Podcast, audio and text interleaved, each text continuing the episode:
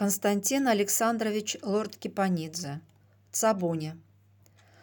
Когда идет дождь, а в апреле в Рионской долине он хлещет беспрерывно, прямой, негибкий, словно стальная проволока, сбивает цветы с лучевых деревьев. Девочка достает из старенького расшатанного комода серый полушалок. Он совсем новый. Еще кусают шеи плечи необмятые шерстинки. Мать только ползимы носила его. Вот прошла дочка Абуладзе, говорят соседи, заслышав, как шлепает по мокрому асфальту ее большие мужские калоши. И все знают, что маленькая Цабуня идет в это раннее утро на вокзал встречать санитарный вагон. В хорошую погоду она пробегает добрую половину дороги босиком – ее подпаленные у жаркого очага худенькие ноги мелькают из-под короткого ситцевого платьица.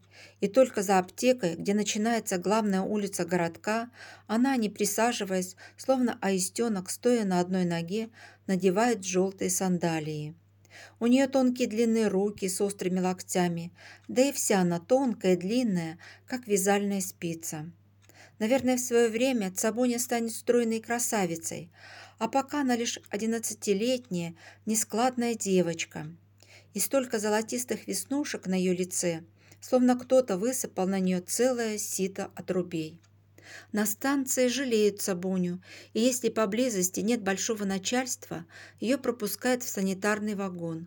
Он прибывает с первым патийским поездом, и обычно его отцепляют за высоким пешеходным мостом, который черной закопченной дугой висит над железнодорожными путями.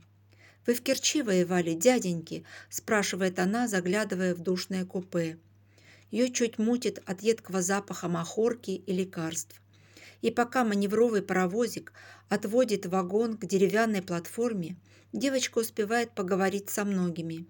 Четыре месяца отец не пишет. А Буладзе его фамилия. Может, встречали? А зовут его как? Валико. Валико Абуладзе? Нет, девочка, не встречал. Она тихо закрывает дверь. Легко, бесшумно скользит девочка по длинному узкому коридору вагона. И через минуту снова слышится ее прерывающийся от волнения голос. «Вы в Керчи воевали, дяденьки?»